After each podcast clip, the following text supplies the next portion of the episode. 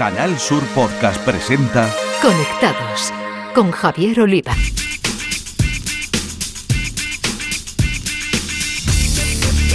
Bienvenidos, conectados. Os traemos un día más la actualidad del mundo de las nuevas tecnologías de la información y la comunicación, nuestro epicentro Andalucía y desde aquí al resto del mundo a través de la red.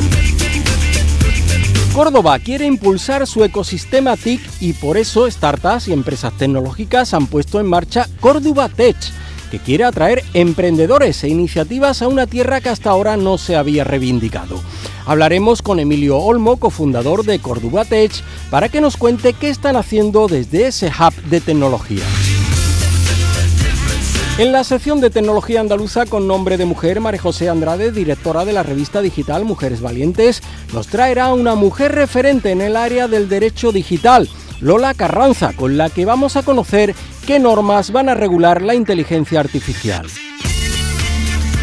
En el apartado dedicado a la ciberseguridad, nuestro experto, el profesor cordobés y responsable de la comunidad Jacambir, Eduardo Sánchez, nos invitará a asistir a un gran evento en torno a la seguridad en la red, como es el que organiza la próxima semana en Madrid el Centro Criptológico Nacional dependiente del CNI. En el espacio para videojuegos, los expertos andaluces del podcast Odi Games de Canal Sur Radio, José Manuel Fernández Espíritu y Jesús Relinque Pella, nos detallarán quiénes se postulan a mejor juego del año en los The Game Awards, los considerados Oscar de los videojuegos. Las novedades y cambios en las redes sociales nos las acercará el consultor de redes y responsable de los Instagrames de Cádiz, José Ruiz, que nos hablará de la esperada incorporación de nuevos filtros a Instagram y la nueva idea de X de orientar la red social al empleo. Y terminaremos con unas citas tecnológicas para no perderos estos próximos días. Tenemos muchas cosas con la realización técnica de Cristina Nogales, pulsamos Enter y comenzamos.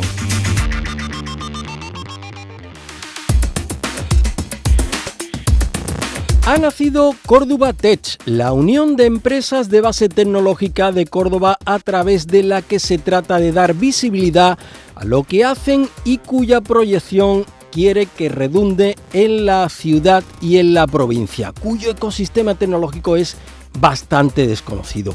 En ese empeño está nuestro invitado Emilio Olmo, cofundador de Córdoba Tech y director de operaciones de la compañía cordobesa dedicada a la ciberseguridad Grace Hats. Emilio, encantados de tenerte en Conectados. ¿Qué tal? ¿Cómo estás? Estupendamente, un placer, Javier. Muchísimas gracias por, esta oportunidad, por esta ventana para, para hablar un poquito de, este ecosistema cada vez eh, más eh, transversal y más importante, creemos. Pues eh, lo que queremos es que nos cuentes, Emilio, lo primero, el germen de Córdoba Ates. ¿Cómo se gesta esta tan buena idea, creemos? Bueno, gracias, gracias primero por lo de buena idea, porque en eso, en eso estamos, en ese empeño. Y eh, bueno, pues nos remontamos hace un par de años, eh, o a finales de 2021, cuando cuatro eh, emprendedores y profesionales, de, tanto de la empresa como de la tecnología, como de la universidad, de aquí de Córdoba, pues bueno, decidimos remangarnos de alguna manera a nivel privado para intentar poner nuestro granito de arena a ciertas acciones que ya se estaban logrando desde la, desde la administración y desde el equipo de, gobierno.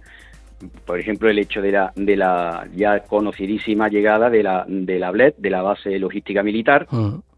pero que considerábamos que eso no debía ser en absoluto un, un hecho ni un hito aislado, sino que eh, debíamos de ser los propios interesados, eh, los propios, eh, las propias personas o profesionales o empresas que componemos el ecosistema tecnológico de la ciudad, los que de alguna manera vertebrásemos alguna acción eh, que sumase a, esas acciones que venían propiciadas desde la Administración. Entonces, bueno, de alguna manera constituimos Tech como una asociación sin ánimo de lucro y así está y así está constituida. Si bien es verdad que tratamos de darle una, una, un contexto y una textura muy diferente a lo que es una asociación convencional. Es decir, esto va de personas, sobre todo. Esto va de profesionales, esto va de emprendedores, esto va de, gente que quiere a su ciudad y que considera que el sector tecnológico estaba muy poco visibilizado, muy poco cohesionado y que no se tenía en cuenta a la hora eh, por parte de otras empresas y de otros sectores mucho más consolidados en Córdoba eh, pues a la hora de, saber qué es lo que hay aquí, ¿no? En este sector, que hay empresas muy especializadas como la mía, como muchísimas otras que si tenemos oportunidad ahora, ahora eh, tendré tiempo de comentar, y que, y que es eh, algo casi kafkiano el, que, el hecho de que esas grandes empresas busquen a especialistas tecnológicos fuera de su ciudad y que nosotros tengamos que buscar también a clientes fuera de nuestras fronteras, ¿no? Ya no solamente de Córdoba, sino muchas veces de España. Entonces, es una manera, como ya te digo, de, de intentar asomar y hacer emerger ese sector tecnológico de alguna manera. Pues como decías, Emilio, vamos a conocer un poquito mejor a las empresas tecnológicas que de momento forman Cordubates, cuáles son y a qué se dedican de forma resumida. Vamos a ver, es muy ecléctico el sector en, Córdoba. Y por darte algunas eh, pinceladas eh, de datos muy comunes, son eh, la mayoría pymes, salvo algunas excepciones, la mayoría somos empresas de un tamaño pequeño o mediano, pero con una singularidad y es que muchas de ellas, muchas de nosotras, estamos muy especializadas, somos empresas de nicho a las cuales recurren tanto empresas de otros sectores como grandes empresas tecnológicas a la hora de, eh, bueno, de, ciertas de cierta de ciertos ámbitos mucho más mucho más especializados. Ahora mismo en Córdoba Tech eh, tenemos más de 30 empresas que forman ya la comunidad. Eh, uno de los de los hitos, yo creo que, dicho con humildad, en esta ciudad, más que poner en marcha un, un proyecto, que es relativamente fácil, es darle continuidad y que se consolide en el tiempo. Eso en cualquier sitio es complicado. En esta ciudad yo creo que mucho más y en este sector todavía más. ¿Por qué? Porque hasta hace bien poco este era un sector eh, muy aislado, eh, incluso, incluso dentro del propio sector, ¿verdad? Había poca cohesión, había poco conocimiento mutuo de qué se puede hacer conjuntamente y faltaba ese carácter colaborativo que, ahora mismo, en, estos días, es absolutamente necesario, sobre todo si, queremos que lleguen aquí a Córdoba grandes proyectos y que, y que a lo mejor eh, una empresa no la puede no la puede llevar a cabo por sí sola, pero sí en, colaboración con otras. Y eso es uno de los, de los ejes en los que en los que eh, pivota mm, Córdoba Tech. Dicho esto, si me permites, hay un primer proyecto que es el, el, eje vector ahora mismo de Córdoba Tech, que es Córdoba Digital. Un proyecto que desde que nació, pues bueno, cuenta con la colaboración, eh, la cofinanciación del INDEC, que se están sumando ya patrocinadores privados, como Rabanales 21, como, como que acaba de entrar hace muy poquito y que yo espero que se sumen muchos más. Y a través de Córdoba Digital, pues se están haciendo eh, diversas acciones a lo largo del año, desde encuentros de la propia comunidad a contenido audiovisuales, que creo que es importante, puesto que dan eh, una, una, visión eh, muy clara de, qué eh, profesionales y de qué empresas están, están construyendo este, este movimiento, por decirlo ya de alguna manera. Y luego, pues, un foro que hace bien poquito, como, como sabéis, pues ha culminado en su segunda edición, ese segundo foro Córdoba Digital, en el que tratamos de abordar eh, como base común la tecnología, pero se habla de muchísimas cosas. En este, este, año se ha hablado de un sector importantísimo como es la biotecnología, en la que Córdoba también está empezando a ser muy fuerte. Eh, se ha abordado el papel de la mujer directiva dentro de las empresas eh, tecnológicas y se ha hablado de las ciudades humanizadas por la tecnología, ¿vale? De un punto de vista un poco más amplio, ético, filosófico, etcétera. Hmm. Y en ese foro Córdoba Digital eh, tuvisteis como principal invitado a un cordobés eh, que yo creo que sin duda tiene mucho ¿no? que aportar por lo que sabe en este ámbito y también por su experiencia como es el que fuera director general de Google España, eh, Javier Rodríguez Zapatero. Correcto, correcto, Javier. Em, eh, eso ha sido, ha sido el, poder traer a tu, a tu tocayo. Eso, eso ha sido todo un logro en el que también hay alguna, alguna de las personas, algunos de los colaboradores, eh, un empresario que también eh, contribuye muchísimo con, con nosotros, como Manu Moreno, que es amigo de Javier, y hicimos todo lo posible también por porque viniera, hiciera un hueco en su agenda, y sin duda ha supuesto también el, el, el darle un cierto, un, un cierto prestigio. Ojo, eh, más allá de otras personas que han venido de Madrid, que en esa mesa de mujeres directivas estuvieron, estuvo una cordobesa eh, que lleva en Madrid mucho tiempo, como María José Sánchez, que es una de las directivas en, Oracle de grandes cuentas, y vino Celiana Carreño, que es eh, bueno una, de las directivas de, Globant, una, multinacional enorme, y otras personas con, muchísimo talento y, y, con grandes puestos. Pero sin duda, Javier Rodríguez Zapatero ocupa ahora mismo un papel muy relevante y está implicado, ¿eh? está implicado y vamos, vamos a intentar, eh, vamos a intentar más. eso es, eso es. Bueno, pues Emilio, ¿qué más acciones tenéis previstas desarrollar en los próximos meses?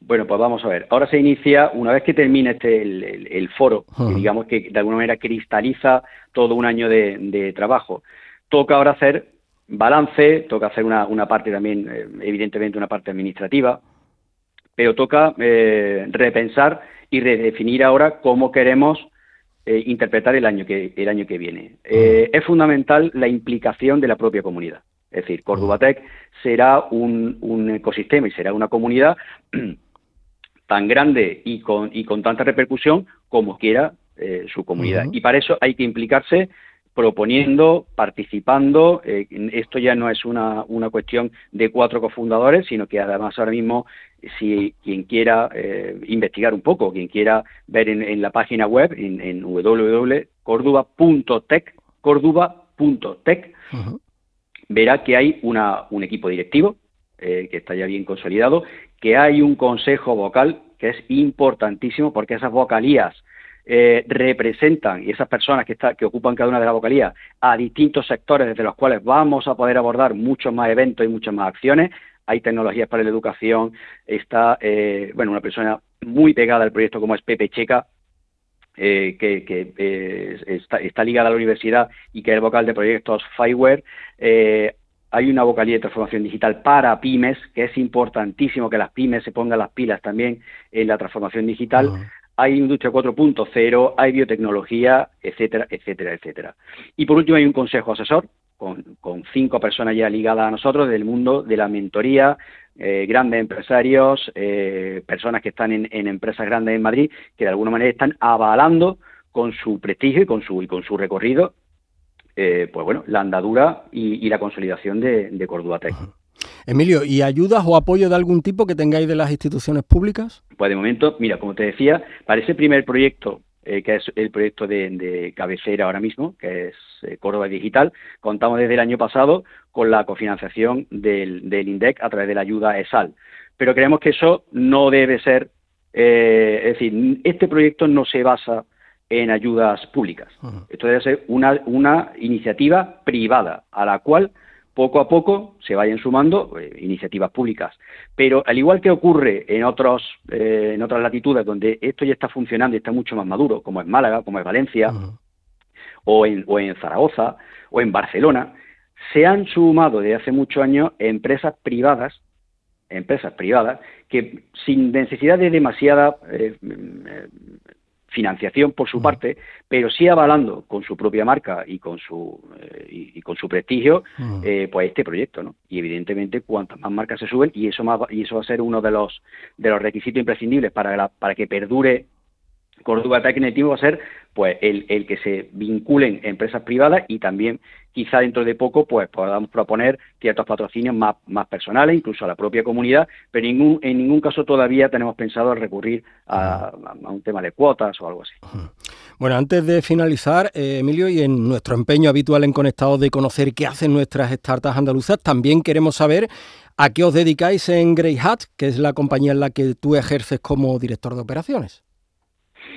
Bueno, pues yo te, agradezco en primer lugar el, tener también esta, esta pequeña ventana para hablar de la empresa. Aún así, fíjate, nosotros, em, y lo digo también para, para toda la comunidad, desde el principio y conociendo eh, cómo debe empezar un, una iniciativa de este tipo, hay que ser muy prudentes con la propia marca. Y de hecho, yo ahora mismo, bueno, contamos ya con, con, con, con muchísimos amigos que ya lo que queremos es darle visibilidad a las propias empresas que estamos dentro y, el hecho de darle visibilidad a las nuestras no pasa nada. Pero hemos sido prudentes ¿eh? hasta ahora para no empezar eh, encabezando un proyecto colectivo, asumiendo que detrás había una, una marca que nos une tanto a Javier Jiménez, que es el CEO de, de Grey Hats, como a mí, pero que luego hay, otras personas. Entonces, bueno, pues ya te digo que la ciberseguridad, por hablar de alguna manera más general, es eh, un elemento fundamental hoy en día, eso ya lo, ya lo sabemos un elemento que todavía necesita muchísima concienciación, que en Córdoba eh, no, hay, no hay muchas eh, empresas especializadas, de hecho estamos, eh, TecPyme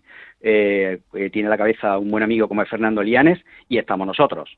Nosotros llevamos 10 años en el mercado, con lo cual 10 años dedicados a la ciberseguridad somos, o podéis considerar que somos una empresa ya consolidada y experimentada en temas de ciberseguridad, eh, quizás yo soy la persona dentro de la empresa como director de operaciones menos técnica, eh, sobre todo Javier como CEO y, Antonio Poveda, que es nuestro, nuestro CTO, son personas que llevan pues 12 años dedicadas a, sobre todo a concienciar y a generar soluciones eh, en materia de ciberseguridad.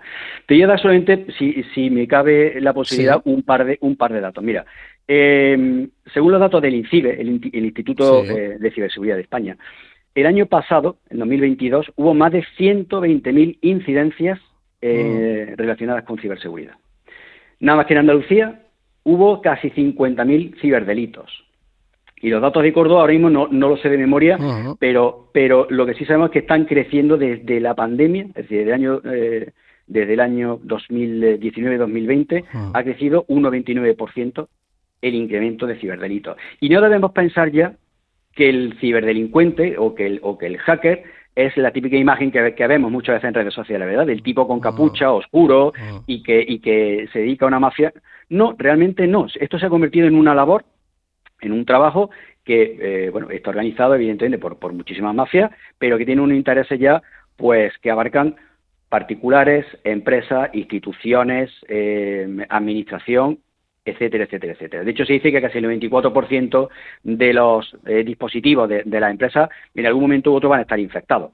Hmm. Por lo tanto, hay que eh, concienciarse, hay que prevenir, hay que prevenir. Todavía estamos muy habituados a, recurrir ahora mismo a, los organismos, eh, a Guardia Civil, etcétera, cuando ocurre un ciberdelito, pero las circunstancias en las que estamos viviendo y, y, van a ser nuestro día a día exigen que empresas, que instituciones, que personas eh, estemos comprometidos eh, y estemos concienciados. Y evidentemente se, se tomen las medidas necesarias para que no para que no ocurra o, por lo menos en la, en, la mínima eh, en, la, mínima estadística posible, ¿no? Pues Emilio Olmo, cofundador de Córdoba Tech, ese hub tecnológico que se está conformando en Córdoba para visibilizar que la unión hace la fuerza y colaborar así también en el desarrollo de la provincia cordobesa. Oye, enhorabuena, amigo, porque había que dar ese paso y aquí nos tienes en Conectados para seguir empujando. Pues agradecidísimo, Javier. Un abrazo y a vuestra disposición. Gracias, Emilio. Conectados con Javier Oliva. Llega la hora de hablar de la tecnología andaluza protagonizada por mujeres con la directora de la revista digital Mujeres Valientes, que es María José Andrade, que viene acompañada de una mujer a la que ya conocemos en Conectados y que yo avanzaba como auténtico referente del derecho digital. Así que, ¿quién mejor para hablarnos de cómo regular la inteligencia artificial? Hola, ¿qué tal María José? Eh, cuéntanos, ¿con quién estás? Pues mira, Javier, eh, muchísimas gracias, eh, que llevamos mucho tiempo sin hablar. Es verdad, es verdad, ha faltado a la cita, ¿eh? He faltado, he faltado, me tenéis que poner una cruz y, castigarme. Pero bueno, eh, pues mira, hoy estoy con una mujer que ya la tuvimos, estuvimos hablando con ella ahí con Victoria Cabrera de, Metaverso, y ella es Lola, Lola Carranza, directora del área de Derecho Digital y Negocio Tecnológico en el despacho Montero Aramburu, y con ella, si os parece, vamos a hablar de inteligencia artificial porque hay, Javier, mucha tela que cortar. Aquí todos nos hemos tirado a lo loco a ese chat GPT que ya muchas veces y muchos profesionales lo mencionan incluso mm. como fuente, nuestra fuente es ChatGPT, pero hay mucho detrás porque está teniendo su impacto positivo, pero también hay que tener muchísimo cuidado con ese impacto negativo. Mm. Eh, Lola Carranza, bienvenida de nuevo a Mujeres Valientes, vez para hablar de inteligencia artificial, pero nosotras, sin inteligencia de por medio. sin inteligencia artificial de por medio. Buenos días, encantada María José y encantada Javier de estar otra vez con vosotros. Lola, un placer siempre. Lola, eh, la inteligencia artificial crea y piensa por nosotros, estamos hablando de ese impacto positivo eh, pero tiene que haber un equilibrio, ya lo hemos hablado entre nosotras, entre la, eh, la evolución y la regulación. ¿Cómo tiene que ser ese equilibrio? Vamos a ver. Eh, ese equilibrio, vamos a ver, tenemos que distinguir entre diferentes sistemas de inteligencia artificial, ¿vale? Hay algunos orientados a mejoras de proceso, prestaciones de, de servicios, que no tienen impacto en los derechos de los ciudadanos. Y hay otros sistemas que son mm, soportes en toma de decisiones, que sí pueden afectar a derechos de la persona.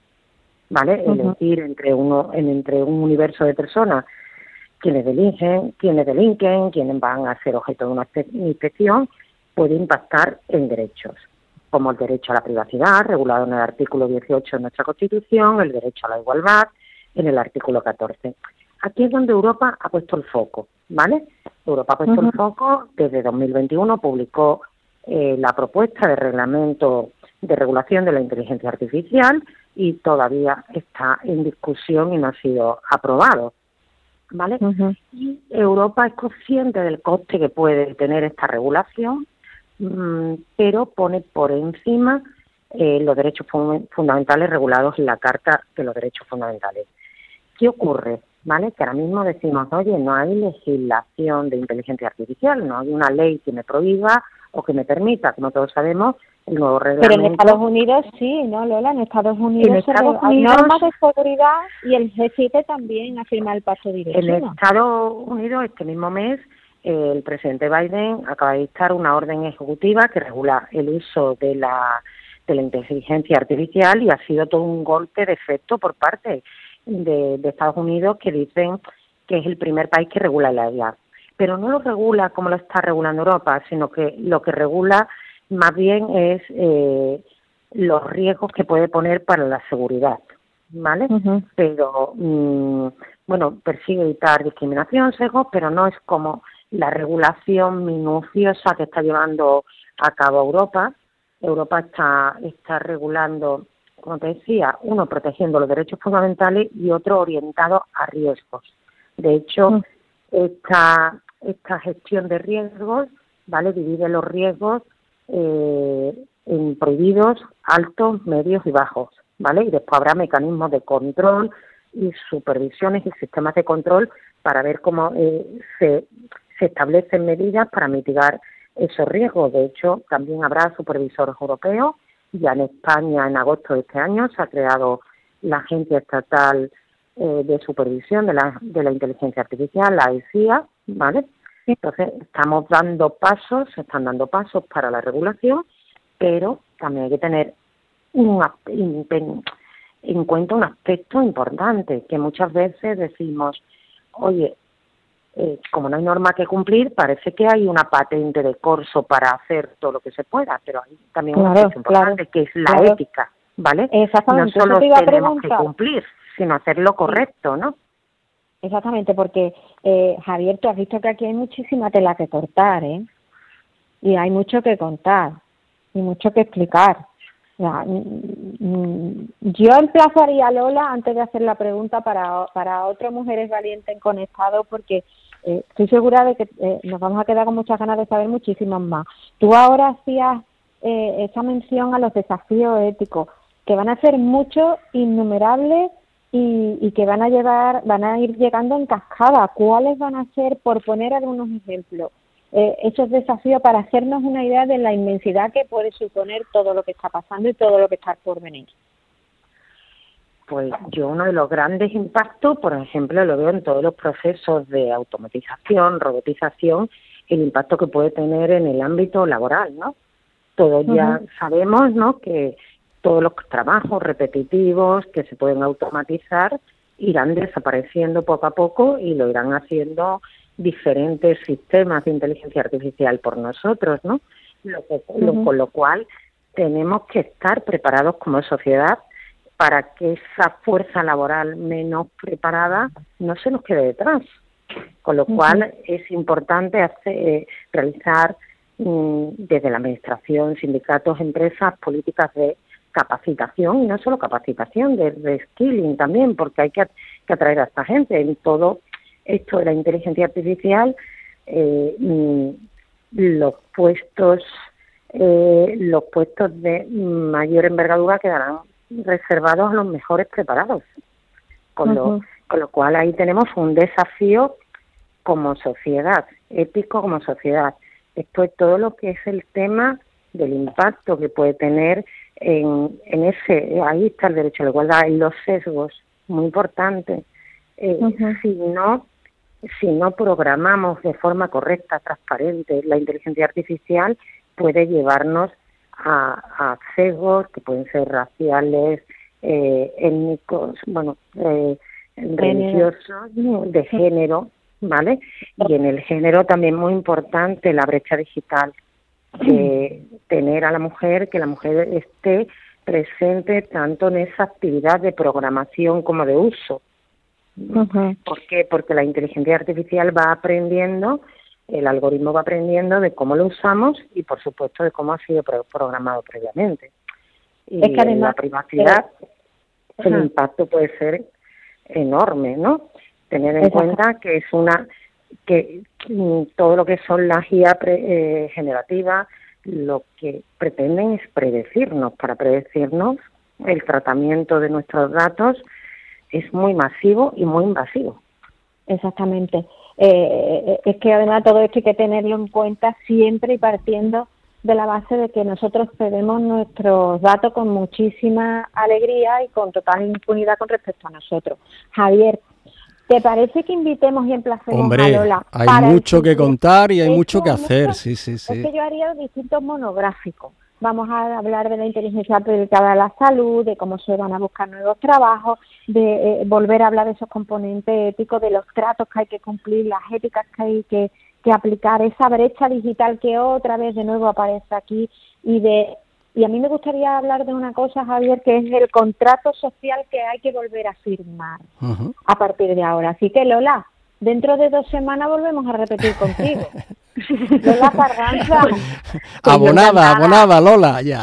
Abonada, directora de Radio de Derecho Digital y Negocios Tecnológicos Montero Aramburu. Javier, es que yo me tomo la libertad. Eso digo yo, porque es una mujer muy, muy ocupada. Pero bueno, vamos, a tirar de su generosidad y cuando pueda vamos a contar con ellas. La vamos a tener de nuevo. Así que muchísimas gracias, Lola.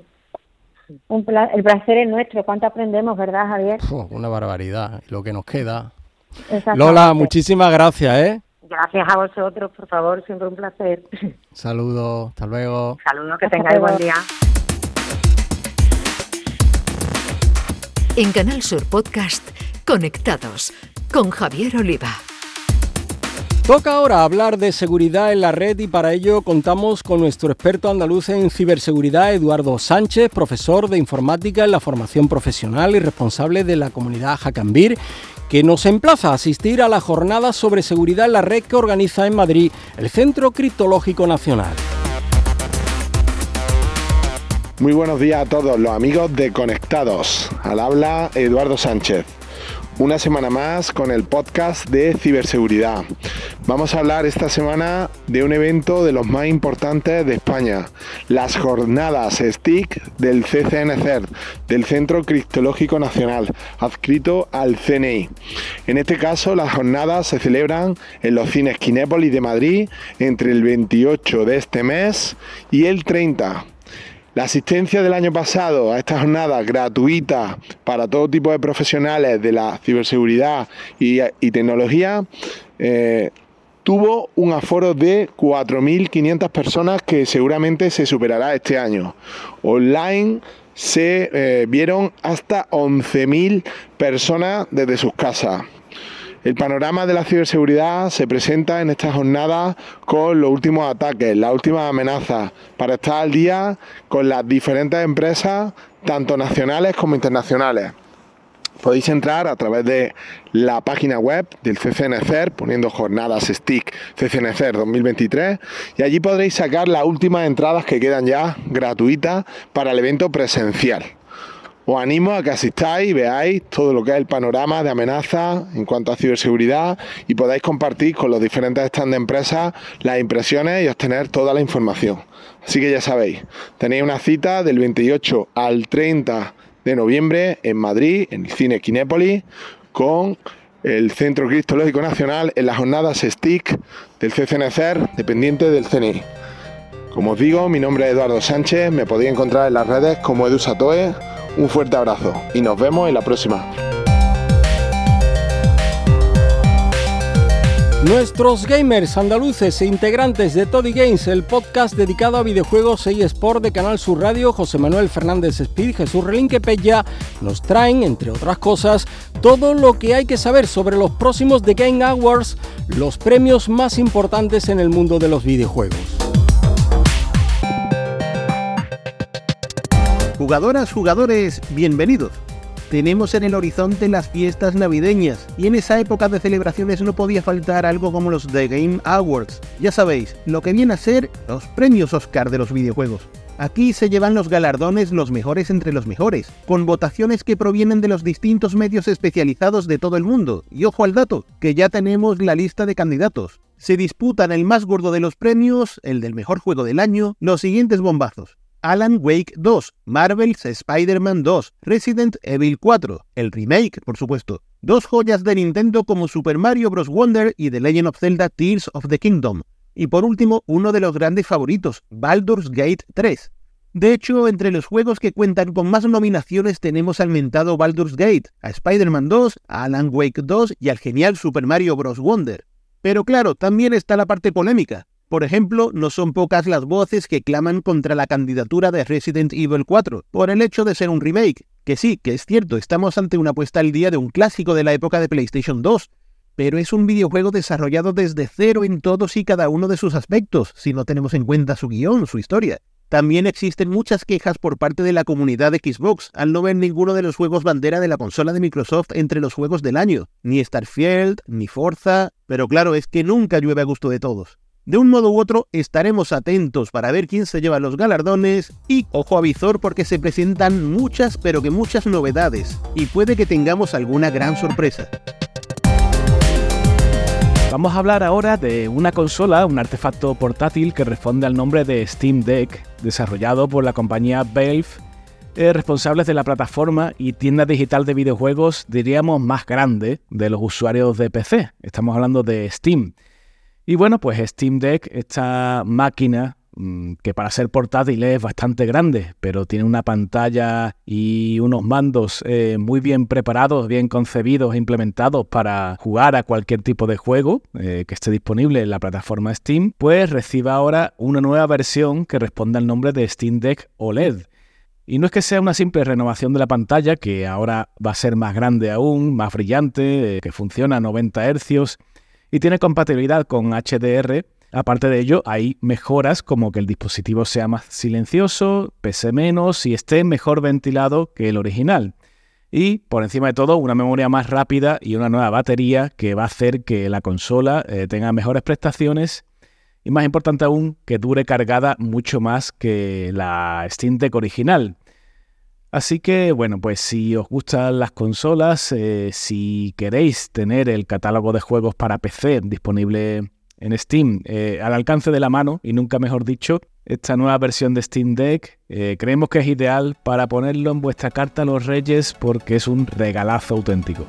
Nada más, aquí os dejamos y nos vemos dentro de 15 días. Un saludo y seguid jugando.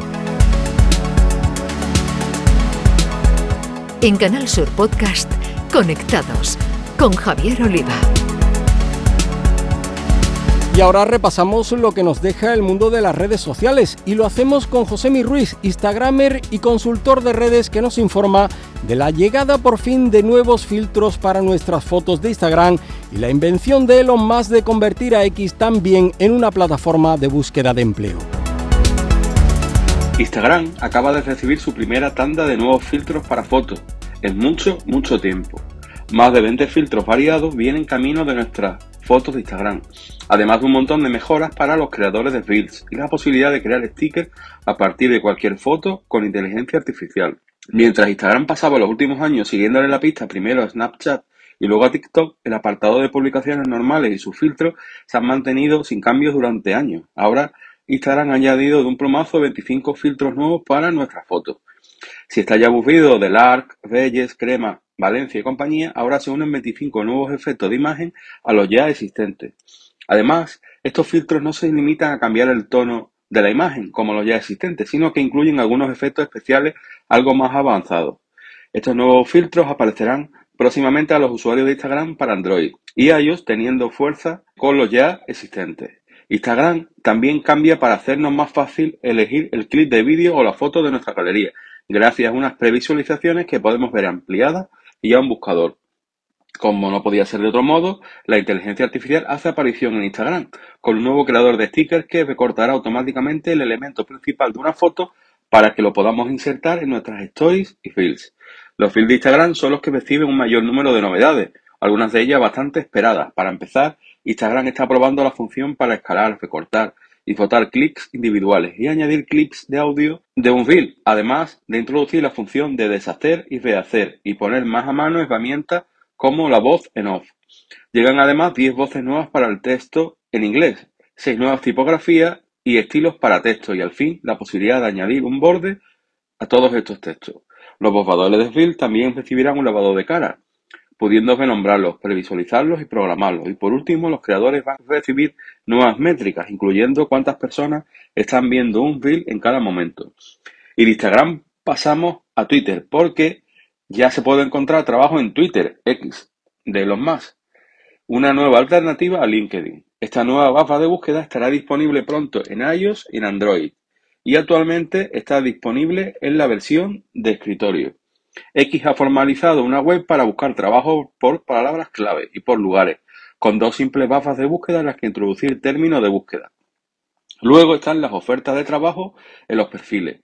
La gran baza de esta gran novedad es que estas ofertas de trabajo están disponibles directamente en los perfiles de X. Por ejemplo, si vamos al perfil de SpaceX, veremos no solo un carrusel con varias ofertas distintas que incluyen sus respectivas localizaciones, sino un listado completo de estos trabajos ofertados. El buscador aún usa la dirección de Twitter. El anuncio ha sido ciertamente escueto y de nuevo proviene de una cuenta nueva creada específicamente para este fin. En este perfil podemos ver el formulario para que organizaciones verificadas puedan implementar ofertas de trabajo en sus perfiles principales. Un procedimiento que todavía está en fase beta. Pero el servicio ya está disponible para usuarios en España. Es posible ver las tarjetas de ofertas de trabajo, las ofertas en los perfiles y las herramientas de búsqueda de trabajo. Bueno, pues estas han sido las novedades en redes sociales de estos días. Para dudas o comentarios podéis contactarme tanto en Twitter como en Instagram en mi cuenta arroba Y que no se os olvide, disfrutad de la vida real.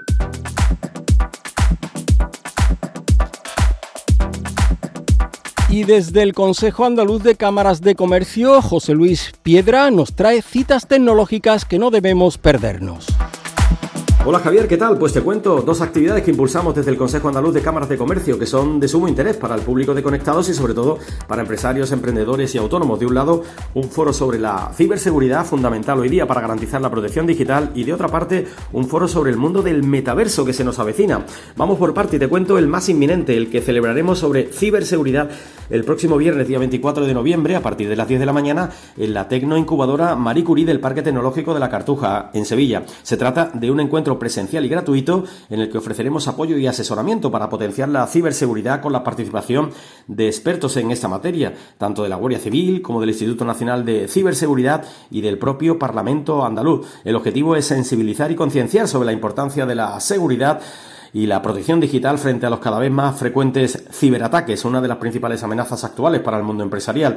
Se pretende que los participantes conozcan los riesgos en materia de ciberseguridad y sepan cómo implementar una cultura de ciberresiliencia, proporcionándoles además una visión anticipativa, estratégica y preventiva frente a estos problemas. Por otra parte, el próximo martes día 28 de noviembre organizamos también un foro sobre el metaverso dirigido al sector agroalimentario andaluz. Será online y a partir de las 9 de la mañana. Un encuentro que será pionero en su formato y contenido, ya que ofrecerá a los asistentes una experiencia inmersiva y participativa en un entorno virtual que recreará una feria presencial. Se contará con el testimonio y la experiencia de tres casos de éxito de empresas de referencia andaluza, que expondrán cómo aplican la digitalización en sus procesos diarios y los positivos resultados que les reporta. El objetivo del evento es mostrar las oportunidades que ofrece la revolución digital para el sector agroalimentario, así como impulsar la transformación tecnológica, fomentando una nueva cultura mucho más innovadora. Para participar en ambos foros, tanto el de ciberseguridad como el de metaverso en el sector agro, te puedes informar e inscribir en nuestra web, la del Consejo Andaluz de Cámaras de Comercio. Es hora de terminar, ya sabéis que cada dos semanas tenéis una nueva entrega de Conectados en la plataforma de podcast de Canal Sur Radio, en Spotify o en Google Podcast, entre otras. Así que os pedimos que os suscribáis en algunos de estos canales. Hasta entonces a todos, feliz vida virtual. En Canal Sur Podcast han escuchado Conectados con Javier Oliva.